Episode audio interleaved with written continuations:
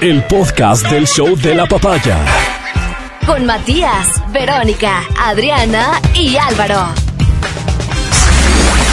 Comenzamos saludándote y agradeciéndote como cada día y no me voy a cansar de hacerlo por todas las muestras que nos dejan eh, sentir y ver a las claras que hay mucha gente escuchando este programa. Seguro se debe a, a que hay mucha gente que se queda después de escuchar el espacio de opinión conducido por Miguel Rivadeneira, a quien despedimos y le mandamos un saludo y una felicitación por su trabajo diario. Al equipo en general de Exa FM de Democracia TV.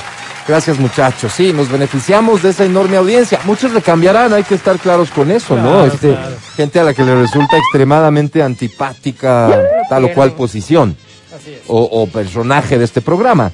También estamos conscientes de que el equipo está venido a menos con la ausencia de Verónica Rosero, quien esperamos pronto pueda reincorporarse. Para quien no haya escuchado la explicación de su ausencia, pues este, y, y para romper especulaciones, ¿verdad? Que uno comienza a ver en redes sociales y demás. así es. No, Verónica no. No está presa. No, No, no, no, no, no, no. Ella, ella mm, se convirtió en abuela hace unas pocas semanas.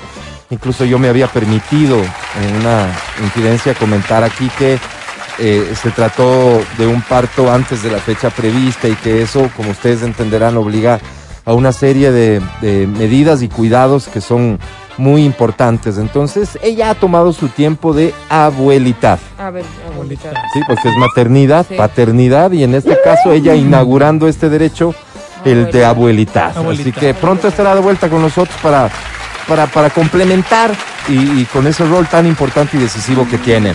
Ayer eh, tuvimos una plática bastante extensa, una plática a ratos este, que yo no terminé de, de entender mucho, pero que, que casi, casi que culmina con, con el reto que yo asumí de que, de que nos planteáramos la posibilidad de hoy, más que nunca, entrar al campo de la especulación y hablar de lo que pensamos, y en esto también quisiera una vez más insistir, todo lo que decimos aquí obedece a lo que es una opinión. Son nuestras opiniones expresándose en el micrófono, ¿de acuerdo?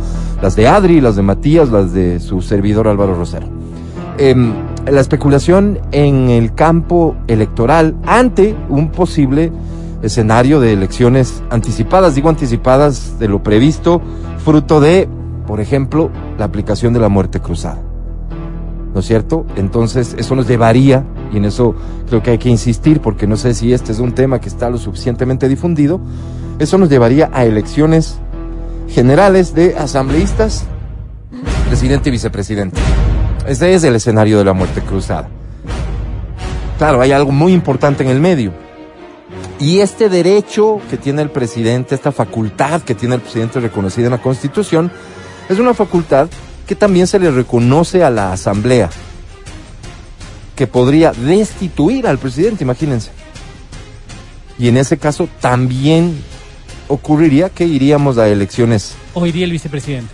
eh, no, en el caso de juicio político, si es que es el, el- el presidente es reemplazado, es destituido vía juicio político, entonces pasa lo que debe pasar, que hay una, ah, el vicepresidente asume, ¿no es cierto? Pero, pero la facultad esta que equivale a muerte cruzada también puede provenir de la asamblea. Y el escenario es el mismo en cuanto a su consecuencia de ir a elecciones, ¿no? La diferencia estará en quién se queda al frente del país mientras vamos a elecciones. En el caso de la muerte cruzada es el Ejecutivo, en el caso del escenario de la Asamblea es la Asamblea, una vaina así. Pero independientemente de eso, o aunque eso importa muchísimo, lo que hay que estar muy claros es que, eh, por eso digo, ¿no? Especulación pura.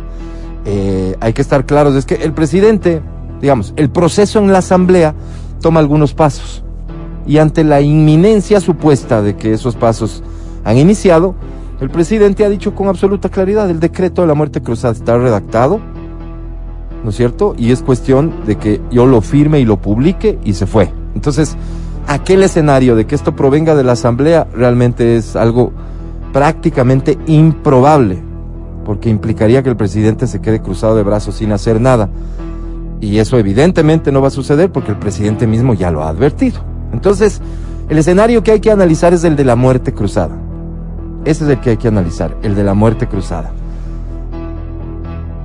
Decía ayer Matías, y creo que eso dio inicio a que, a que yo me proponga que hoy hablemos de esto, y decía él, este, si acaso lanza la muerte cruzada, lo cual este, ya sería, digamos, no sé si es mérito la palabra correcta o merecería algún tipo de reconocimiento porque es, es como un acto de, no sé, de valentía, de desprendimiento. El presidente Guillermo Lazo entró en política desde el año 2012, participa en las elecciones de 2013 con una candidatura a la presidencia de la República, pierde esa elección, vuelve a participar en el 2017, pierde esa elección, es decir, a la tercera elección. Después de tantos años, él alcanza por lo que tanto había peleado políticamente. Entonces de ahí viene el primer análisis que comienza a hacer mucha gente y dice, pero ¿cómo puede poner en riesgo lo que tanto le costó conseguir? ¿Cómo puede poner en riesgo? Y riesgo significa, digamos, vas de vuelta a elecciones. Y se candida- candidatizarán que los mismos, aparecerán nuevos, Complicado. me ¿no? refiero a la última elección. Complicado. En el caso de un Carrasco. Yo no creo que ellos se vuelvan a candidatizar, ¿no? Imagínate. Sería- ¿Cómo? Sería una locura. Pero eh, digamos Pero que claro, no, no, no les está prohibido. No les está prohibido. No les está prohibido. Es más, podrían bien tener un argumento de decir, ahora sí, pues. Claro. Después de que ya me di a conocer, entonces lo primero fue eso, y ahora sí estamos en condiciones de pelearla. Y. mm, Pero el escenario realmente donde se va a competir los votos, donde se va a competir la elección, ¿cuál es? ¿Cuál es ese escenario? Aquí vamos a especular y que quisiéramos contar con tu, con tu opinión. Creo que está bueno para iniciar este acto especulativo que quede claro que las posiciones en este sentido seguramente también serán contrarias, me refiero a las de Matías Dávila y su servidor. Adri, Adri tomará posición en lo que ella considere, pero digo, en función de lo que normalmente ocurre en este programa, en este tipo de pláticas, ahí nos paramos en las veredas de frente Matías y su servidor. Así es. Bien, Matías insinuaba ayer que, corrígeme si me equivoco, ¿no? Pero Sí. yo sentí que era una insinuación de que el escenario al que volví, eh, deberíamos regresar a veces es el de la primera vuelta de la última elección, o sea, a un hoy presidente con 20% de votos. Entonces es donde creo que eh, podríamos comenzar a cometer errores. Mi pensamiento. Porque no es ese escenario. Es un escenario que algunos querrán plantear como peor que ese escenario. Los interesados, que van a ser muchos, los interesados que serán los mismos que hoy ya se oponen al ejercicio de la gestión del presidente Lazo, y que uno puede decir, wow, estás enfrentándote a los pesos pesados de la política, según ha denunciado el propio presidente. De la política y de la movilización, si lo dejamos en esos términos positivos, movilización. Aunque bien saben ustedes que lo que yo pienso es que eso no es solo movilización, eso es en realidad violencia. Pero te estás enfrentando, te estás enfrentando a, a- a un escenario más complejo porque ahora resulta ser que todos están al frente tuyo. Parece una lectura fácil. Y algunos intentarán a partir de esa lectura fácil, casi que elemental, plantear un escenario todavía más complejo para el actual presidente en caso de una nueva elección.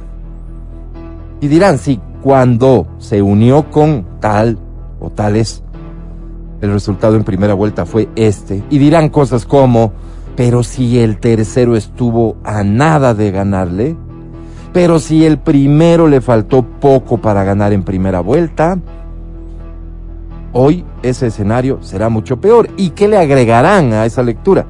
Y dirán, después de estos meses en los que el presidente ha tenido un problema en su imagen, y acudirán a las encuestas de perfiles de opinión o del, o- o- o del señor Santiago Eres. Pérez para decir, miren la debacle y la gente no le cree y la gente ya no le quiere y etcétera, para plantear un escenario apocalíptico en relación al actual presidente y una potencial candidatura de él.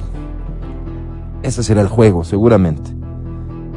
Pero este juego va a tener un punto de partida que es muy importante y es lo que ocurra en estos días, en estas semanas probablemente, en relación a la relación Asamblea Ejecutivo, que pasa por varias cosas. Pasa, por ejemplo, por un proceso que ya está, en mi lectura, entrando en en lo evidente, en lo obvio, ante los ojos de todos, que es este proceso de supuesta investigación que se lleva a cabo por una comisión a la que no le corresponde el tema de los Pandora Papers. De lo, de lo obvio y de lo evidente, si ustedes hacen un mínimo esfuerzo que les invitaría yo a hacer, de seguir lo que son estas sesiones. Yo imagino que quedan archivadas en, en las plataformas de la Asamblea Nacional, en su página web, no sé, deben quedar archivadas, debe quedar registro de estas sesiones. Les invito a, tener unos minutitos de paciencia y revisar qué es lo que está sucediendo ahí adentro, a quienes están invitando a comparecer para obtener su criterio, porque no es testimonio, pues. No es que es alguien que puede venir a contribuir con, con pruebas para esclarecer el tema. No es alguien que puede venir a decir, sí, miren, aquí está esto. No, es la gente que a esta comisión le interesa que vaya a opinar de acuerdo a lo que ellos quieren que se diga para justificar una decisión. Que repito, a estas alturas es evidente. Por ahí pasa una, un factor, un parámetro de esta relación ejecutivo-asamblea. Esto que ayer tocó piso, digo yo, cuando ellos deciden volver a convocar al presidente ahora de manera obligatoria, dice eh, textualmente su convocatoria, para este viernes, y hasta de papelones de no poder ni escribir bien el apellido del presidente ni el nombre del país en el que estamos.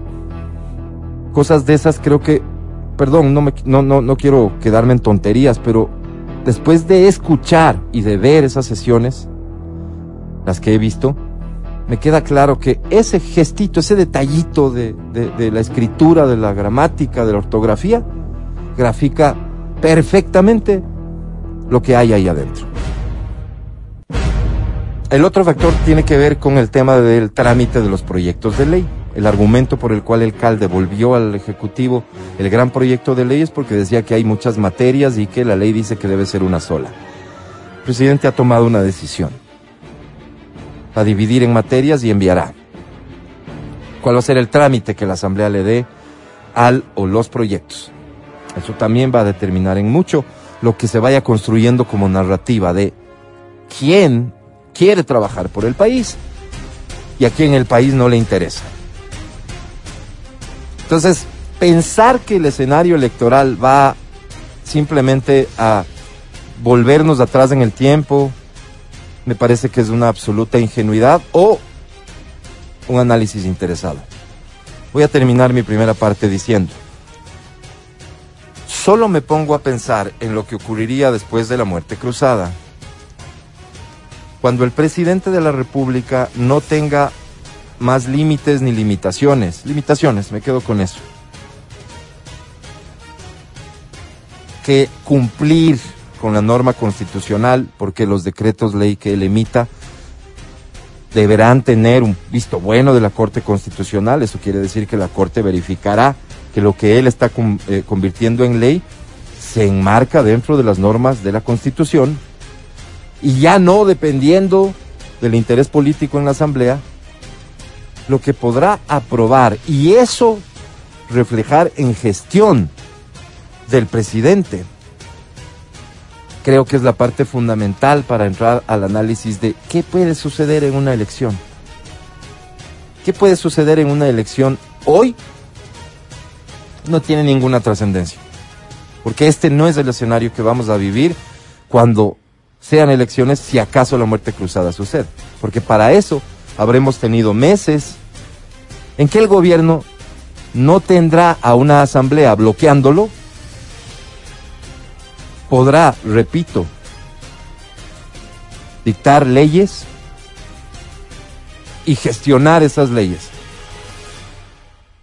Podrá llevar a cabo en meses adicionales varias cosas que hoy no ven resultados, que hoy todavía no pueden convertirse en lo que muchos en este país están acostumbrados, en un spot, en una canción, que son ya resultados de gestión, que tendrán que ver, tengan la certeza, con la seguridad, con la situación de las cárceles, con el tema de la desnutrición infantil crónica, que son ejes en los que el gobierno está realmente empeñado, que tendrán que ver con el empleo, que tendrán que ver con la economía. Es ingenuo o interesado pensar que el escenario del presidente Lazo puede ser el de las elecciones pasadas o puede ser el del día de hoy. Será un escenario totalmente distinto. Son las 9.23. Te saludo ahora sí formalmente, mi querido amigo Matías Dávila. Amigo ¿Cómo mío, ves tú? ¿Cómo estás? Me parece súper interesante el ejercicio que planteas, un ejercicio que hay que explicar a la, po- a la- a la ciudadanía que es especulativo y nosotros vamos a dar nuestros criterios según esta especulación, porque eh, habrá que mover muchas fichas aquí. Entonces vamos analizando, tenemos dos escenarios, un escenario formal y un escenario mediático. El escenario formal es todas las propuestas que se hacen en torno al país, muchas de ellas nosotros ni conocemos y nos quedamos de lo mediático, es decir, más nos afecta, por ejemplo, el hecho de que se haya escrito mal el nombre del presidente. Eso es una cosa que trasciende en los medios de comunicación y es obvio que trasciende en los medios de comunicación y en todas partes y en las redes sociales, porque es lógico, ¿no es cierto? Eh, pero hay otras cosas de fondo que las personas no estamos tocando, no estamos viendo. ¿Y por qué? Porque ha sido tanta, a nuestro juicio, a mi juicio, por ejemplo, ha sido tanta la desilusión producto de todas las cosas que han pasado eh, en, en el accionar político que la gente le va perdiendo interés. Entonces, una noticia que llama la atención es eh, la presidenta de la Asamblea gastando lo que gasta en desayunos. Eso llama la atención. Ahora, ¿qué dice ella? ¿Habrá propuesto alguna, alguna reforma, alguna ley? ¿Su bloque lo habrá hecho? No me importa. Me importa que ella está comiendo desayunos de 50 dólares o, meriendas de 50 dólares. Eso es lo que me preocupa y eso es lo que trasciende. Entonces vamos a hacer una, yo quiero hacer también una, una, una, pequeño eh, entre análisis y preguntas de qué, cuál es la situación de los actores políticos de la vez pasada hoy. ¿Qué pasa con Yacu Pérez, por ejemplo? ¿Qué, porque ahora el que figura es Isa. Entonces, ¿qué pasa eh, con el movimiento indígena entre Yacu e Isa? Hay que, hay que aclarar que Yacu ya no es parte de... Claro, por de eso te digo. Pachacutic, ¿no? por eso Tiene te su propio Entonces- movimiento. Entonces, tomando en cuenta que Yacu representaba una fuerza unida, ahora qué pasa con esta Aunque, aunque, fragmentación? aunque también hay que decir, Mati, en este análisis que la dirigencia indígena no apoyó a Yacu, y eso hay que ser muy claros. Incluso ahí se vio un claro apoyo de quien presidía en ese momento la, la CONAIE, todavía presidía, se manifestó en apoyo a la candidatura de Andrés Arauz, ¿no es cierto? Entonces, y, y, y todos decían que la dirigencia no apoyaba y que Yacu más bien contaba con las bases. Entonces aquí, aquí no sé cuál sea el escenario en este momento, por ejemplo, ¿no? No sé cuál sea el escenario, por ejemplo, para el movimiento indígena que estuvo terciando el segundo puesto con el presidente de la República. ¿Qué pasa con Herbas? Recordemos a Herbas, eh, en los- te repito, todo esto es producto de la viralidad, respaldando a Bella Jiménez, ¿no es cierto? ¿Qué pasa con Herbas hoy? ¿Qué pasa con el accionar de Herbas hoy? ¿Qué hemos visto de Herbas ahora? Entonces, evidentemente, mucho del capital político que construyó, que fue impresionante lo que él hizo, eh, me imagino que ya habrá, ya no estará tan intacto, ¿no? Por- porque ha pasado agua por debajo del río. Eh, tal vez haya que analizar el caso de un Pedro Freile, donde la gente dijo, qué interesante candidato. Tuvo el 2%, 2 algo por El ciento. 2% de la gente ¿ser- dijo eso. ¿Será que él se puede lanzar de nuevo y obtener un 10? Ujú. ¿Quién sabe? Tal vez sí, tal vez no. Pero llegar, por ejemplo, a una segunda vuelta, yo le veo complicado. Y como nos habías comentado, él no admite la posibilidad de ser candidato a otra dignidad, sino a A presidente lo que se de la formó, porque para eso se formó, él lo dice, ¿no es cierto? En el caso de Arauz, sí, que eh, es un fenómeno eh, político interesante porque quien está, quien, quien- todo el mundo, no sé, no sé si me equivoco y perdón si me equivoco, eh, especialmente para las bases del movimiento Revolución Ciudadana, pero Arauz es Correa. El candidato que ponga la Revolución Ciudadana es, Es Correa. Correa. ¿sí? Entonces, esas bases de alguna forma, ese, esa candidatura, vaya quien vaya ahí, de alguna manera tiene ciertas garantías de que tiene un porcentaje de, lo que llamamos del voto duro. ¿Qué pasa con Lucio? ¿Qué pasa con Velasco? ¿Qué pasa con Almeida? ¿Qué pasa con Carrasco? párale, porque no, no, no veo. Celi, Celi, Celi tenía también unas muy buenas, o sea, había, había generado ciertos comentarios positivos acerca de, o sea, podrían subir sus números. Pero em, con el resto es sumamente complicado. Ahora, tú hiciste un, tú contaste una cosa antes, me acuerdo, creo que fue un par de elecciones antes. Tú decías, hablabas sobre el negocio electoral, hablabas sobre la corruptela que se da aquí, es decir, yo recibo plata del, del, del Consejo Nacional Electoral, yo negocio con el medio y le digo, verás, yo te voy, te voy a poner la pauta aquí, vos me das por adelantado, me das cheques, eh, ni, ni chequecito, sino en efectivo y con eso me voy. Sí, solo entonces, Sí. ya que lo mencionas, para aclarar cómo algunos políticos han manejado esto con algunos medios, y eso se sabe, así de simple. Eh, la publicidad de los candidatos, las franjas publicitarias, las controla el CNE, ¿de acuerdo? Digo las controla porque al final ellos son los que pagan. Así es. Al candidato, al político, no le dan un centavo. No es que le dicen, ya está en su cuenta el dinero, o venga, tome el cheque, o aquí están los billetes. No, no. Pero ¿quién tiene la facultad de administrar ese, ese, ese dinero que se refiere a la promoción política?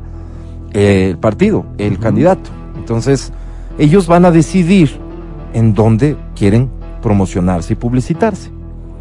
Entonces, eligen la radio de Matías Dávila, la radio fuera de la radio. El pana. ¿no es cierto? Y le dicen, Matías, vamos a invertir en, en- en tu radio porque, y esto, este ejemplo no, no es descabellado, porque para la última elección ya se incluyeron a los medios digitales. Entonces, un medio digital, mañana tú comienzas a, a- a subir podcast y, y ya, comienzas a streamear y ya, eres un medio digital y te registras adecuadamente como medio digital. Entonces llega el político que es amigo y le dice, toma, vamos a invertir 20. ¿De acuerdo? Pero, pero, tú nos tienes que dar 5. Exacto. Ah, ok, entonces cobro y te doy. No, Tú me das por me tienes que dar por efectivo. anticipado y en efectivo porque esa plata me va a servir a mí para temas de campaña. Exacto. Entonces yo voy Eso, a cobrar como medio de- Evidentemente es corrupción. Claro, yo después de seis, siete, ocho meses cobraré con Correcto, el CNE, ¿no es cierto? Y ahí está hecha la ley, hecha la trampa. Entonces, no sería raro con este escenario que muchos personajes desconocidos Quieran. vuelvan a aparecer en el escenario político, ¿no es Por cierto? supuesto. Además Entonces, tienen un poco la obligación de participar los movimientos y partidos que existen, tienen que cuidar su vigencia. Hay un montón de cosas que terminan siendo un círculo vicioso que a lo que vas, creo yo, es forzar un escenario de muchos candidatos. Exacto, exacto. Yo te había dicho que había, que yo veía dos escenarios, ¿no es cierto? Este escenario formal y este escenario mediático. Ayer se ha filtrado este video donde, bueno, primero la contramarcha. Hay muchas contradicciones, yo veo muchas contradicciones en el accionar gubernamental. Ajá. Primero la crítica de las contramarchas de Correa. Ahora tenemos una, un- una, una manifestación, un meeting de apoyo al presidente de la República. Tenemos un video filtrado donde les están dando comida a las personas y una persona dice que, bueno, por 25 dólares él... Entonces volvemos al mismo escenario que antes criticábamos. Ajá. ¿Qué me da a pensar esto? Esto lo que hace es minar el, la, no sé si la poca esperanza que el ciudadano común tiene con respecto a la política en general. Ajá. De los un, del un lado tienes esto, del otro lado tienes lo mismo. Entonces, este tipo de cosas eh, nos quitan la esperanza a nosotros. Frente a eso, con esas, con esas, eh, con esas, eh, con esos antecedentes, con el, con el ministro de Trabajo diciendo que Lazo no se hueva y no sé qué en el, en la, en el Palacio Presidencial, tienes, o sea, dices a ver, se supone que estábamos combatiendo esto, ¿Qué Este- estábamos combatiendo? el circo. Yo por lo menos estaba Ah, combatiendo el no, circo. te equivocas. Te Yo- equivocas. Yo estaba combatiendo el circo. Yo estaba Ah, combatiendo mira. el circo. Entonces, cuando ves que el circo continúa, te quedas pensando y dices, oye, a ver, esto me está distrayendo de lo formal. Yo De había importante. distinguido de lo importante. ¿Cómo van las leyes del presidente Lazo a cambiar mi realidad y la de los míos? La de mis hijos, que en este momento el primero ya está listo para, para acceder a un trabajo. ¿Cómo va a cambiar esto? Quisiera que esa sea la discusión que tengamos. Sí. ¿Me entiendes? Sí. Pero tenemos el otro escenario y este otro escenario no nos permite que hablemos de eso. El otro escenario es show, show, show, show. Entonces, si en el un lado teníamos un grupo de tuiteros tuiteando y tuiteando y tuiteando lo que hacía el presidente Correa, no te quepa la menor duda de que Cuando era presidente, dices. Cuando era presidente, por No, lo que teníamos es todos los medios de comunicación que controlaba el gobierno, aparte de los tuiteros. Bueno, hoy tenemos en cambio, por ejemplo, yo hubiera yo hubiera esperado que te refieras tú al tema este de la al tema este de las marchas de las contramarchas. Ah, pero ya topaste el tema y con todo gusto. Y vas a, y, y, y, y podrás evaluar si lo que digo hoy tiene relación con lo que dije antes. Ok, ok, ok, ok. Entonces, cuando vemos esto, el escenario político que tú planteas, el escenario este hipotético que estamos planteando, se vuelve turbio. Entonces, la persona que diga, no, de ley, eh, vas a ver que si, si llama muerte cruzada, Lazo gana. porque Lazo tiene una propuesta programática muy fuerte. ¿Será? ¿Será que tiene una propuesta programática fuerte o tiene los Pandora Papers? Pero no se le ha encontrado nada todavía. Bueno, pero ya están, ya suena. Entonces yo creería que hoy lo que se, lo que se hace en política es ñaño que suene. Sí. Que suene, por Dios que suene. ¿Sí? Yamil Maguad, en su época, acuérdate, juicio por homosexual. O juicio de divorcio con una de las, la- De las cosas que se decían. causal de divorcio, el tema de que sea homosexual. ¿Era homosexual? ¿Le conociste un, un, un, eh, un amante, un amigo, varón? No, al contrario, la gente de su entorno conocía lo contrario. Sí, muchas veces demostró lo contrario. Entonces yo creo que esta política del rumor, esta política del chisme, está haciéndole, o sea, está, está, está minando las posibilidades de nosotros poder construir futuro. No es un escenario nuevo el que planteas, ¿no? Es como No, que no, lo que, lo no, que siempre, lo que siempre significan las elecciones, ¿verdad? Total. Es esto, es, total. es la percepción. Incluso Oye, más oye, allá una- de la realidad. Y una cosa más. Ujú. Una cosa que yo critiqué al presidente Correa en su momento era el tema de la polarización. Yo no había vivido una cosa así, tal vez lo viví con Borja y Febres Cordero hace tiempo, ¿no? Entonces la, la ciudadanía, o mi entorno, por ejemplo, cuando yo era niño, se dividía entre Febres Corderistas y Borjistas. El presidente Correa tuvo el don, entre comillas, de dividirnos a nosotros entre correístas y los otros. Hoy tenemos a los lacistas y a los conspiradores, porque si no piensas como el presidente de la República, evidentemente eres conspirador. No, esto último no te lo acepto, porque el- bien, el- el- está además bien. el presidente ha tenido la valentía de ponerle nombre y apellido a los conspiradores. ¿sí? Y ha tenido además, fíjate, el acierto en las últimas horas de eh, reinaugurar un diálogo con Pachacútica. Y sería, y sería bueno tener, por ejemplo, las pruebas de esas conspiraciones, ¿no? O sea, que, que esté tan sentado, que, te, que sea tan solvente que vos puedas decir, wow, oye, realmente. Re- y podemos, y podemos irnos a fiscalía con esto y podemos levantar juicios contra esto porque realmente son conspiradores. Y no, se- que no que se quede únicamente en el diálogo, ¿me entiendes? Sí, no, pero es voy. que si es que las pruebas mañana se plantean, ¿qué puede ser una prueba de conspiración? Miren el chat en donde le dicen hay que joderle a este tipo y hay que bajárselo. ¿Cuál puede ser la prueba de la conspiración? Y cuando eso aparezca, si llega a aparecer, dirán que ha sido forjado como todas las pruebas que presentaron en el caso Sobornos. O sea, o por favor, claro. por favor. El tema pasa además, mi querido Mati, porque em, las lecturas, ¿no? Uno ve las cosas que le parecen eh, de quien le simpatiza, mejor dicho, las ve como correctas y las cosas de quien le resulta antipático les parecen incorrectas. Y ahí es donde entra muchas veces la contradicción de Yo las que- personas. que- y esto a lo que te tú. quieres referir, esto a lo que te quieres referir es la aparente contradicción. ¿No es cierto? Porque criticábamos esto y hoy aplaudimos esto. ¿No es cierto? Ese es el escenario que inmediatamente leí, comencé a leer de varios representantes del correísmo, que yo sí lo señalo claramente, no digo que Matías sea uno. Matías se ha encargado aquí reiteradamente de decir que él no es correísta y que él no cree en los blancos y negros.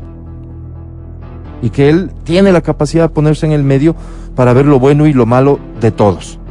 Pero también ha tenido la valentía oportunamente de decir que él no confía en una persona que tiene el origen del actual presidente de la República en cuanto, por ejemplo, a su actividad profesional de tantos años, la de ser banquero. Lo has dicho con, claridad y creo que eso hay que reconocérselo a Matías. Eso a mí ya me deja ver a las claras que este tema de la simpatía y la antipatía juega hasta en los que dicen que no juega. Porque habrá cosas que tú admitas y cosas que solo no admitas. De personas simplemente partiendo por simpatía, antipatía. Ok, las marchas. ¿Qué es lo que yo he dicho reiteradamente sobre las marchas? Dejé de creer hace rato porque fui testigo muchas veces de cómo se tienen que organizar las marchas. Hace rato dejé de creer porque lamentablemente la gente mismo se ha encargado de confirmar esa opinión de que hoy por hoy somos nosotros los ciudadanos y estamos dispuestos a movilizarnos por lo que creemos, por lo que defendemos o en contra de lo que creemos que es incorrecto. Cuando este país vivía situación, una situación realmente dramática en cuanto a, a derechos, libertades y demás, presidencia de Correa, no pasábamos de ser 500 personas en el mejor de los casos cuando nos reuníamos en la avenida de los Chiris. Salvo cuando hubo una convocatoria que tenía como un eje más poderoso. El impuesto a la herencia. Ahí habremos llegado a ser unos tres mil. Y me estoy incluyendo en todas. Porque en casi todas yo estuve. A mí nadie me dio un centavo por estar ahí. Por el contrario, dedicándome a lo que me dedico, siempre tuvimos muy claro el riesgo que significaba ponerle cara a estas marchas, porque en cualquier momento aparecías el sábado siguiente en la sabatina señalado como golpista, señalado, vaya, no importa el término, como lo que sea. Los enemigos de quién, no míos del presidente, sino de ustedes, del pueblo.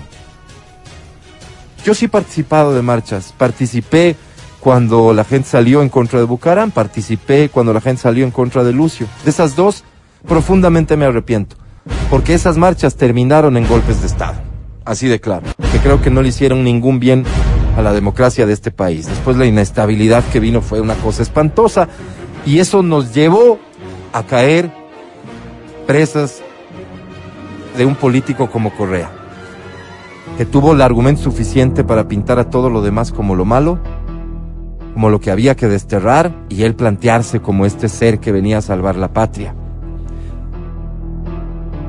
Cuestiono las marchas, cuestiono la de ayer también. No estoy de acuerdo. No estoy de acuerdo. No me parece que eso sea un reflejo real del apoyo, del cariño, de la confianza. Y las marchas provocan evidentemente discursos de todo tipo, de todo tipo. Y los políticos los funcionarios, en la calentura de ese clamor popular que se expresa en aplausos y gritos y demás, pueden cometer errores o impertinencias en su discurso y creo que eso también se ha visto siempre y se vio ayer. No, no estoy de acuerdo. No creo que eso refleje el respaldo que el presidente tiene. Yo estoy convencido del respaldo que el presidente mantiene. Hay que reconocer, por supuesto, como él mismo lo ha dicho, que el respaldo no es el mismo, pues que cuando el, proceso de vacunación estaba en auge y lo único de lo que se hablaba en el Ecuador era de eso. ¿Puedo hacer una pausa? Sí. ¿Sabes que es, es em, yo creo que al César lo que es del César. ¿Sabes que para mí es, y te lo digo y te voy a decir públicamente, y no te, y no te voy a decir públicamente porque espero absolutamente nada de ti. Y quiero que lo sepas como persona te estoy diciendo, no espero nada de ti. Yo creo que es importante entender que el país no es blanco y negro. No somos de un lado y de otro. No podemos enemistarnos por cosas que son ajenas a nosotros. Celebro lo que estás diciendo. Celebro mucho. Yo sé que tu posición es de respaldo al presidente. Absoluto. Yo lo sé. Y acabas de decir una cosa que me, me ha dejado sin palabras y te felicito muchísimo. Gracias. no profundices en eso a tu interés, a, el interés de tu discurso. No, no, no, no. Para de ahí agarrarte a la crítica al gobierno. En absoluto, en absoluto, en absoluto. Porque yo respaldo muchas cosas del presidente Lazo también. Sí. Me parece súper interesante lo que dices y te agradezco mucho por eso. Te agradezco mucho por mantener la coherencia en tu discurso. No porque me hayas forzado, porque en realidad hasta lo he expresado con quien he podido. Pero este es mi punto de vista tan modesto. estoy lanzando flores y me lanza un puñete. Es que creo que quieres. Esta, no quiero nada. Esta flor la vas a convertir en, en, la navaja. Ese eres tú. En la navaja vas a convertir. Mira. Hay quienes tienen la lectura de que era indispensable. Y yo también lo dije en un tuit. Derecho, derecho sí tenemos, pues. ¿De cara a qué? A las marchas violentas que Isa quiere volver a protagonizar en este país, en esta ciudad concretamente. De cara a eso, yo digo también en un tuit reciente, los que no pensamos como este señor, y publico una frase de este señor, una frase de esas que, que, que, que realmente a mí me dan terror. La palabra terror, y ahí viene terrorismo. Yo digo, nosotros también tenemos derecho y hasta obligación de ir a la calle los que no pensamos como este sujeto. Porque también sucede, y este puede ser un error grave, también sucede que hemos, todo lo que dijimos de Correa y lo que cuestionamos de Correa, y este es el discurso del correísmo, tiene que ser un imposible para los que criticamos. Quiero decir con esto, por ejemplo, movilización. ¿La movilización tiene algo de malo? No. Mi crítica a la movilización pasa por creer saber, yo creo saber cómo esta movilización se da, de qué depende. Porque sigo siendo escéptico de que la gente se mueve porque decide movilizarse. ¿Ok? Pero no sobre el derecho a movilizarse, pues. Entonces, fíjate, el correísmo viene y dice, ah, criticaban que Correa convoque contramarcha. ¿Contramarcha ayer? No, señores. La contramarcha que convocaba Correa era cuando nosotros los 500, 200 giles decíamos, vamos a vernos en las Chiles a las 3 de la tarde y el señor decía, a las 3 de la tarde les espero aquí en la Plaza Grande. Sin ocultar que eso era una respuesta a esta marcha que habíamos convocado los 500 giles. No, señor. Ayer a las 10 de la mañana se convocó a un plantón para apoyar al presidente Lazo cuando la convocatoria de la marcha, porque si esta era la contra, esa habrá sido la marcha, era para horas de la tarde. Y hay diferencias gigantescas en todo esto. Pero caemos en el error de decir, caemos en el error de decir, es que como hizo Correa no podemos hacer. Otro ejemplo, comunicar. Comunicar. Como Correa entró en el absurdo de convertirse en el primer anunciante de este país en los medios. La inversión que venía del lado de la presidencia, las campañas, las empresas, los ministerios, llegó a ser una cosa absurda al punto de casi controlar el mercado publicitario de este país. Entonces comunicar es malo, porque lo hacía Correa. Esos son errores. Renunciar a la movilización, a una movilización que se dé en términos, ojalá, espontáneos por parte de la ciudadanía, y que los ciudadanos crean que movilizarse es caer en, en el correísmo, en lo que tanto criticaron. Si Eso quieren que piensen ellos. No, no, no, no, no, no estoy hablando de la movilización de ayer. No, no, no, no. Estoy hablando que lo que la gente piensa. Caemos, caemos en la estrategia de ellos. ¿Por qué? Comunicar es malo, todo lo contrario. Todo lo contrario. Comunicar es indispensable. Y fíjate cuánta crítica ha tenido este gobierno respecto a temas de comunicación. Y fácil es criticar también. Muy fácil es sentarse de este lado y criticar cuando no se sabe lo que está sucediendo adentro. Por ejemplo, en aspecto de recursos. Por ejemplo, en aspecto de recursos. Es indispensable que este gobierno comience a comunicar y creería yo, digo, comience a comunicar, no, no porque no lo haya estado haciendo, sino a utilizar herramientas de la comunicación que tienen que ver con uso de medios, porque la gente tiene que saber ciertas cosas. Es muy importante. Es muy importante decirle a la gente, por ejemplo, que los niños se tienen que ir a vacunar porque pueden haber muchas personas que no lo saben, no lo conocen y que quisieran vacunarse. Eso es muy importante y hay que divulgarlo más allá de las redes sociales, más allá de las ruedas de prensa. Hay que divulgarlo a través de los medios tradicionales. Pero cuando eso ocurra, entonces el correísmo dirá, ahí están haciendo lo que tanto criticaban. No señores, no señores.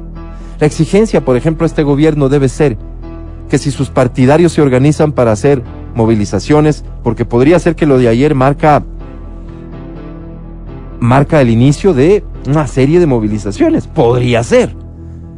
Esas movilizaciones, la exigencia ciudadana tiene que ser que no se den bajo ningún punto de vista utilizando dinero tuyo y mío, es decir, dinero del Estado. Exigencia permanente, crítica permanente si es que eso ocurre. La exigencia de la ciudadanía Es que debería no se ser. daba así, pues. ¿Cómo? O sea, no se daba así. ¿Cómo no se daba? Era, era, era tan mafioso el sistema que yo pedía que necesitaba tres, cuatro, cinco buses de personas y no había un dólar para que lo puedas, para que lo puedas hacer. Entonces, ¿Qué ¿quién llegaba con la ¿qué plata? hacían, ¿Qué hacían las gobernaciones? Ajá. Las gobernaciones tenían que ver cómo conseguían esos buses y siempre había pues empresarios que necesitaban favores. Te estoy hablando, por ejemplo, de eh, sitios de tolerancia que decían, perfecto, No, de eso se Yo trata te el caso pongo- Sobornos, Mati, Sí. entiendo bien. yo te pongo el bus. Eso sí, cuando pase un operativo, avísame, brother, para que yo no caiga. Perfecto. Así se movía, pues. Sí, por supuesto. O forzando a los empleados públicos, evidentemente, a costa de Cosa que a riesgo de perder su trabajo. cosa que critiqué, y Matías sí, tuvo la valentía porque tenía un, un testimonio directo de que eso ocurría. Claro, las marchas, las contundentes marchas que se daban cuando los 500 giles nos organizábamos y decíamos encontrémonos, protestemos y digamos. Así funciona. Sigo criticando lo mismo. pero comunicar, yo te lanzo una invertir, flor, y mira etcétera, cómo me eso, eso no significa hacer lo que tanto se criticó. Lo que tanto se criticó es que se roben el dinero como se robaron. Por eso no coincido contigo cuando dices, ah, yo critiqué el circo. No, yo critiqué, me opuse, me opongo y seguiré oponiéndome por siempre al correísmo por su nivel de corrupción. ¿Cuál es tu opinión con respecto a que el presidente no haya ido ayer a la asamblea? es lo correcto, lo dije ayer en un tuit. Ayer, ¿cuál era el escenario para el presidente en la Asamblea? Ante esa comisión. Te repito, es que la gráfica de la presidenta de la Asamblea apareciendo en televisión nacional, hablando de la muerte cruzada con esa limitación de argumentos, es nada al lado de lo que puedes escuchar en esa comisión, de los Pero- miembros de esa comisión. Pero en miembros- esa comisión, el presidente, entendiendo lo que se está investigando, entendiendo lo que se está investigando, podía haber ido ayer a pasearse. A pasearse. Utilizo este término como intentando decir acabar con ellos con argumentos y con pruebas. ¿Qué pruebas? Ya te digo. Pero lo político, incluso constituyendo una inminente victoria política, ese show, no puede estar por encima de las instituciones ni de las leyes. Yo te había dicho que se había viralizado, que tenemos dos, a mi juicio, dos formas de ver la vida, ¿no? O, o- o- o ver lo que está pasando en este momento y ahora lo formal y lo mediático. Em, de todas formas, en lo mediático se dice, se, se pone el discurso, se pone la parte del presidente, donde el presidente es entrevistado por Carlos Berry, Ahí que dice, que "Voy va a ir". ir, ¿no es cierto? Y después no va. O sea, Así a, eso, es. a eso me refiero. yo, Ese, ¿no? ese es un error. Evidentemente es un error el haberse anticipado. ¿Por qué? ¿Y por qué lo dijo? ¿Y por qué lo ratificó después incluso? Es más, si no me equivoco, llegó a decir, mi esposa y mi hijo ahí estarán. ¿Por qué? Porque eso co- constituía para él, como habría constituido, una victoria política brutal. Brutal. Primero porque te enfrentas a un enemigo quiero, quiero referirme al box para ejemplificar esto. Que no está en tu peso, pero de ninguna manera, y no estoy exagerando, y no estoy diciendo mentiras. Vayan y vean el nivel de argumentos, de debate que tiene esa asamblea. Y luego, por lo que se está investigando, ¿qué se está investigando? ¿Qué es lo que quieren insinuar? Que el presidente no cumplió con la ley y que mantiene o mantuvo después de la vigencia de la ley que lo prohíbe propiedades en paraísos fiscales? ¿Eso es lo que quieren investigar? Resulta ser, para los que tienen memoria frágil, que el propio candidato Arauz impugnó la última inscripción de candidatura del actual presidente de la República, lo cual llevó, bajo, esta, ba- ba- bajo este supuesto, lo cual llevó a que las instancias correspondientes verifiquen si es que eso era o no era así. Es decir, que el presidente Lazo cumplía o no con la disposición legal de, para candidatizarse, no tener a la fecha bienes en paraísos fiscales. Ya se investigó, ya salió la decisión, el resultado de esa investigación. Se investigó tal vez con los elementos de juicio que se tenían hasta ese momento. Los elementos de juicio de los. Pandora Papers son hasta el 2017, Matt, y eso también tiene que saber la gente. Ok, ok, dale. Eso también tiene que saber la gente. Son los mismos elementos y tuvieron que forzarle a la señora que representa a ese medio argentino que ya había publicado este tema antes, intentando perjudicar a Lazo cuando Lazo se presentaba como el candidato favorito en segunda vuelta ante Lenin Moreno, ya a criterio de algunas encuestadoras, apareció este escándalo. Página 12 publica y los bienes en paraísos fiscales de Guillermo Lazo. Para entonces no era ley, pero querían perjudicarle. La misma, exactamente la misma información y forzaron a que esa periodista tenga que reconocer que a partir de esa fecha no hay nada. Por eso digo, con argumentos y con pruebas, pero más allá de eso todavía. Pero no, no estoy entendiendo. O sea, él tiene la capacidad para darles un paseo a estos señores. Sí, Hacerles un gol. sí. ¿Y por qué no lo hacen? Porque no es esa comisión la que le- a la que le corresponde investigar esto. Si yo fuera oyente te escribiera y te diría, don Álvaro, ¿quién está a la altura de poder hacer esa investigación? No Entonces, es la altura, es lo que dice la ley. No, es lo que dice la ley. Ujú. Qué importante lo que dices, porque no se trata de escoger a quién, se trata de lo que la ley dice. Pero si esa es Por la, ejemplo, esta es la, la ley calidad de dice- asambleístas que tenemos. Por supuesto, pues esos son los asambleístas que representan los que se oponen al gobierno. Esos son.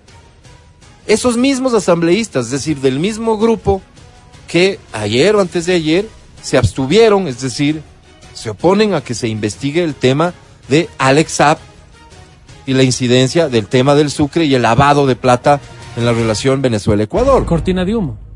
Cortina de humo. Ya veremos la, la cortina de humo y las consecuencias de esa cortina de humo con los cientos de millones, si no miles de millones que se lavaron. Ya veremos. Pero no está bueno anticiparse. Veamos con calma lo que sucede. Como invito yo a todas las personas a veamos con calma lo que sucede con la investigación de los Pandora Papers. Para esta investigación, ¿qué ha hecho el presidente? Primero, responde todas las inquietudes de los asambleístas. ¿Sí? Remite respuestas a los asambleístas, entrega información, abre sus cuentas. Pide que se le retire el sigilo bancario.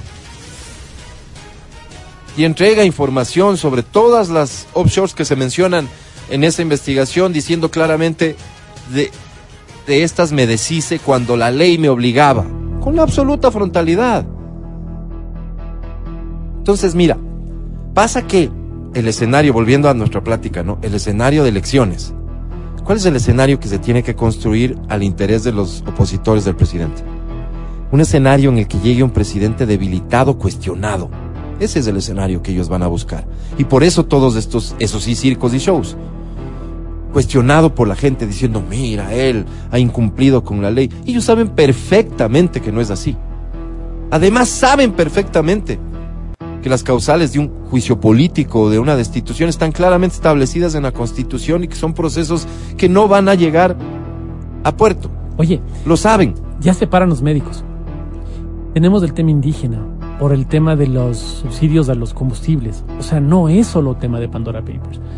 Como yo te había dicho, chévere, tenemos tenía tenía de alguna forma el fuerte de la vacunación, pero ya se van dando otras cosas, ya el bote va haciendo agua por otras partes. Entonces no es solo el tema de Pandora Papers. No, el tema de Pandora Papers es, créeme, absolutamente irrelevante. El tema que es importante y que puede terminar siendo muy malo para el presidente o muy bueno, son justamente todos estos planteamientos específicos que los sectores están haciendo. Muy bueno. Porque lo malo creo que es de lectura fácil. Pero ¿por qué puede terminar siendo muy bueno? Y ahí vuelvo a mi razonamiento inicial. Un presidente sin una asamblea que lo bloquee, lo que va a poder hacer Caramba, si algo va a poder hacer es gobernar. Si algo va a poder hacer es ejecutar. Entonces, repito, ¿qué error tan grave cometería cualquier persona al creer que el escenario de una muerte cruzada le es desfavorable al presidente partiendo de las cosas como al día de hoy algunos quieren que las leas? Pero hay una cosa, eh, cómo están hechas las cosas, ¿no? Si es que llegara a, pa- a darse este escenario y el presidente tiene, ¿cuánto? ¿Dos meses para... Seis. ¿Seis meses? Para poder gobernar, la asamblea que venga puede... eh, puede- deberá aprobar lo- lo- las leyes, fíjate, la- las leyes que él dicte, las leyes, decretos leyes, deben tener un visto bueno previo de la Corte Constitucional. Por eso decía yo, que no riñan con la Constitución, Ujú. ¿ok? Se aprueban, pero la asamblea que se posesione deberá este, pronunciarse sobre si es que siguen vigentes esas leyes. Por O sea, imagínate que aún así tienes únicamente, de de- alguna forma, en el peor de los escenarios, Ajá. seis meses de acción. Seis meses más el tiempo de posesión, si es que ganas la elección y demás. Pero, Mati, en una elección que, que gane el presidente Lazo, porque si gana, quiere decir que todo esto va por el camino como yo lo veo como una posibilidad. La Asamblea tampoco va a tener la misma conformación que hoy Claro, tiene. por supuesto. Oye, el poder desgasta. Sin Evidentemente duda, el poder desgasta. pero sin el poder duda. desgasta y Sin duda. eh, en seis meses más todo lo que ahora es culpable Correa de todas las cosas que han pasado seguramente serán de lazo. Si el pan vino con poco queso, la empanada que a mí me gustaba, es culpa de lazo, la leche o le las pusieron cosas más que- agua. o las cosas buenas que ocurren. o las cosas buenas que ocurran, por Sí. supuesto. Sin embargo, las cosas que hacen eco en el país son las cosas malas. Mm. Y lastimosamente eso yo como ciudadano creo que hay que cambiar. Yo creo que hay que cambiar. Yo creo que hay que darle el mérito a lo que hay que dar el mérito. pues. O sea, no puedes por las pasiones políticas quitar el mérito a algo que tiene mérito. Es mi, es mi juicio, ¿no? Yo creo que este país y te, te devuelvo la flora. pronto, pronto va a tener acceso a información que es importante respecto de la gestión del gobierno. Eso tiene que reflejarse en resultados, por supuesto, ni más faltaba. Y esos resultados tienen que a la postre dar con resolver los problemas de la gente. Pero la política es bastante más que eso y una elección ni se diga. Adri, perdóname por favor por demorarme días, tanto en chicos. ¿Cómo saludarte. ¿Sabes? Buenos Yo días. algo súper simple, buenos días. Yo solo digo, bueno, claro, teniendo una asamblea que no, o sea, bueno, tienes la muerte cruzada por un lado, pero también tienes la posibilidad y la probabilidad de, de debatir, ¿no? Y de mejorar este proyecto de ley. ¿Por qué no lo hacen? ¿Por qué no se sientan a conversar y, y lo hacen? Pero claro, me imagino que deben haber un montón de cosas que tienen que llegar al tema de la muerte cruzada. Y claro, hay mucha gente, y, y leí en Twitter que, que hay posiciones divididas. Hay gente que dice, claro, hay que hacerlo ya porque evidentemente el presidente quiere ejecutar este proyecto de ley y no lo dejan. Pero por otro lado dicen, no, se viene la inestabilidad económica, no va a haber inversión extranjera. Este. mm, hay un montón de cosas, ¿no? Pero yo sí creería que, que sí, de una u otra forma puede haber inestabilidad y lo mejor sería dialogar. Pero claro que también, en caso de que haya muerte cruzada, ¿cómo sería esta reelección? ¿Cómo se candidatizarían estas, estas personas? Eh, los asambleístas, si es que no cambian también los proyectos, los, los procesos electorales, donde hay un montón de gente que tiene procesos de corrupción que deberían revisarlos y que deberían decir, ok, tú no te puedes candidatizar porque estás con un, estás con, con, con este Imagínate esa reunión interna, ¿no, Adri? Donde están ahí los duros tomando las decisiones. A ver, y pásame este nombre. No, este también No. está señalado Claro, pues, en esto y en esto y en esto. Así que ya no va a ser candidato. O sea, ya son hoy asambleístas. O sea, eso es lo que no entiendo, imagínate, o sea, es como que, imagino que ok, muchos haces, de ellos- o sea, como que sacas a todos, pero se vuelven a candidatizar y, y vuelven a ganar. Imagino que muchos de ellos tal no vez después de la muerte cruzada perderán ya la posibilidad de reelegirse, ¿no? Me imagino. No. Los que están ya, no sé cuántos periodos puedan reelegirse. Sí, Entonces no sé si que- cuenta como reelección. Yo tendría esa duda, Matt. Claro. No sé si cuenta como reelección, pero lo que dice el Adri Pero si tienes tiene todo el sentido del mundo. Tienes un montón de procesos de contraloría, de, cor- de corrupción, un montón de cosas que, que, que deberían. Y el poder desgasta, revisarlas, acuérdate. Deberían revisarlas Claro, porque, no sería justo. Mira el, mira el, mira la crítica, ¿no? Los 14 años de- del correísmo, ¿no? Los 14 años del correísmo, porque Lenin Moreno también fue parte de eso. Ajá. Y en el Ministerio viene, de Gobierno, vino, claro. en el Ministerio de Gobierno hay el, el- ahora escuchaba a los amigos de Pichincho Universal, mira, Mira, por la saludos, mañana. ¿no? Saludos. Y decía, claro, que hay un montón de funcionarios, 20 funcionarios creo en el Ministerio de Gobierno que pertenecieron al gobierno anterior, pues, al gobierno del, del, del Correato, ¿no? Al gobierno este a los 14 años. Sí. Si Ellos vos- habrán dicho al, a- al- al- al morenato. Entonces, al Morenato. Mm. Entonces, si vos eres, o sea, ahí, ahí encuentro contradicciones, por ejemplo, también, ¿me Sí. entiendes? No tengo la información, no sé quiénes son los Pero es funcionarios. preferible que encuentres contradicciones a que tengas el discurso mañana de venir a decir que a la gente por su forma de pensar le sacaron de su trabajo. No entiendo. Claro, porque tú dices es una contradicción que estén ahí eh, los que los funcionarios. criticaste, claro. Entonces, si es que llegaba y hacía para evitar la contradicción el presidente y lo sacaba a estos funcionarios, entonces creo que eh, podrías haber venido a decir aquí que No es qué pena que por tu forma de pensar te saquen de los puestos, ¿no? Es que es el Ministerio de Gobierno, ¿no? No, no, de O donde sea, sea, no, Mati. no es un medio de comunicación. Esta- imagínate. esto se le ha preguntado mucho al presidente y he escuchado atento su respuesta y el presidente ha tenido una respuesta que a mí me ha llamado mucho la atención. A veces digo, su espíritu democrático, presidente, supera por mucho el mío y hasta mi capacidad de entenderlo. Y ha dicho, haber trabajado para un gobierno te tiene que convertir en un paria de la sociedad. A mí me, me ha sorprendido mucho eso. Yo sí creo que todavía hay gente infiltrada en el gobierno que le provoca daños constantes. Habrá que identificarlos puntualmente y me imagino yo con sobra de Sería una razones buena oportunidad. con sobra de razones sacarlos de esos cargos. Lo, lo que más me duele en realidad es que este país no tenga la posibilidad ni económica ni política de ponerle orden a lo público y de decir, a ver, en esta oficina se necesitan cinco personas para que sea eficiente. Y si hay 20, las 15 con el dolor del alma, pero se tienen que ir. Pero este país no está en condiciones ni económicas para solventar todos esos procesos, liquidaciones y demás, ni políticas, porque imagínate lo que le dirían al presidente Lazo si llega a despedir a gente, además del efecto en la economía. No, tendrá que ser un proceso que se haga de a poco. A muchos Oye. nos hubiese encantado que suceda de un día para el otro, pero solo imposible. ¿Tú ves una flaqueza en el equipo de comunicación del presidente? No, yo, fíjate que no, no, no, y esto también lo quiero decir con claridad. A mí me parece que en el aspecto contenido, la comunicación ha sido extraordinaria. ¿Qué pasa? la difusión de la comunicación no solo puede depender de las herramientas propias del gobierno. Y el presidente ha cometido un error. Fíjate lo curioso del error. Y, y com- hemos comentado esto. No con él, pero hemos comentado eh, con gente. El presidente llega y se compromete a no hacer uso de cadenas y dice, voy a respetar a los medios de comunicación. Y salvo una cosa que sea realmente extraordinariamente importante, no voy a hacer cadenas. Acuérdate que la frecuencia con la que teníamos cadenas. En un gesto de, de delicadeza, de respeto, porque los medios nos vivíamos quejando de que aquí nos venían y nos imponían cadenas todo el tiempo.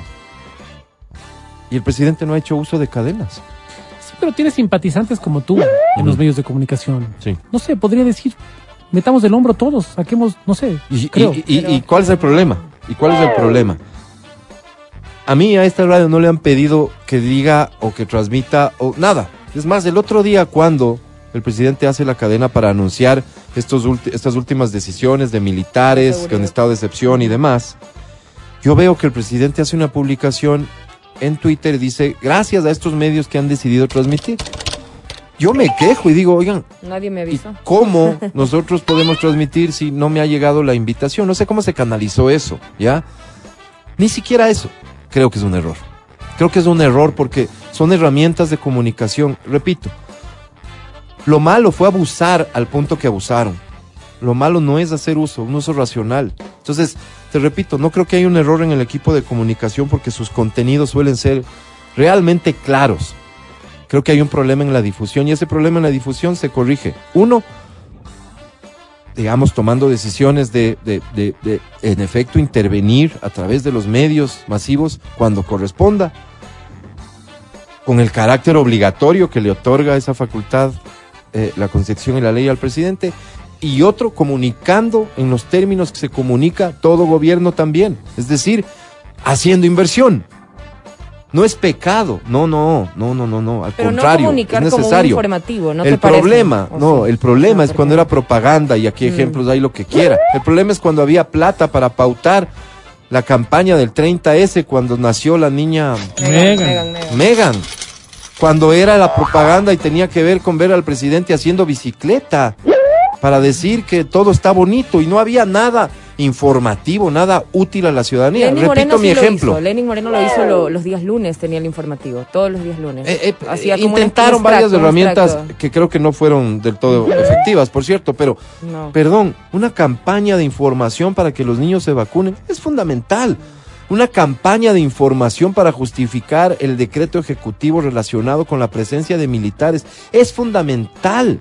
Es fundamental mantener a la ciudadanía adecuadamente informada y eso pasa también por hacer inversión. Así funciona. Bueno, yo tengo una queja aquí, ¿no? Y la queja contra el gobierno directamente es que ¿Qué pasa eh, mi hijo menor está con dificultades, tiene una cédula. En la cédula él aparece de 7 años y hoy tiene 15 y se queja porque dice que si le van a coger los militares en la calle no le van a reconocer. Yo dije, esa sonrisa maravillosa que tienes en la cédula, solo pon la misma, deja de ponerte bravo. Le dice, señor Oye, militar, pero sácale nueva cédula o no. eh, es problema de él ya, pues, horrible. Pero tiene y problema 15 de la, años y nomás, problema de la madre, de lo- Problema de la madre, está claro. bien, Ayer, bien. ayer vi, ayer vi este los operativos, ¿ah? Este, en los buses. ¿Sí? Los, las está- están bajando a las, bueno. a las personas ya para revisar las, las carteras, bueno. las mochilas, bueno. todo. Sí, sí, sí. Ojalá los resultados se den. ¿Qué pasará en este país? No hay que descartar lo que decía Ladri, ojo, cuidado. No hay que descartar, no es un escenario totalmente improbable que ciertos asambleístas entren en razón y tramiten lo que tienen que tramitar, es decir, trabajen, hagan lo que tienen que hacer y el escenario de la muerte cruzada no sea la única Como vía que le quede al gobierno para que le dejen trabajar. Probablemente. Muchos estarán razonando sobre esto independientemente de las órdenes que reciben desde arriba. Este es el show de la papaya. Comenzamos. Un gusto, Mati. Gracias por no pelear tanto el día de hoy. Te he lanzado Hay dos que- veces flores, Sí, Álvaro, eso y me me has- incomodó un poco, fíjate. Y me has Me incomodó un respondido, poco. yo como Entendí. caballero, me has Sí, sí, respondido me incomodó tu caballerosidad. Qué feo. El podcast del show de la papaya.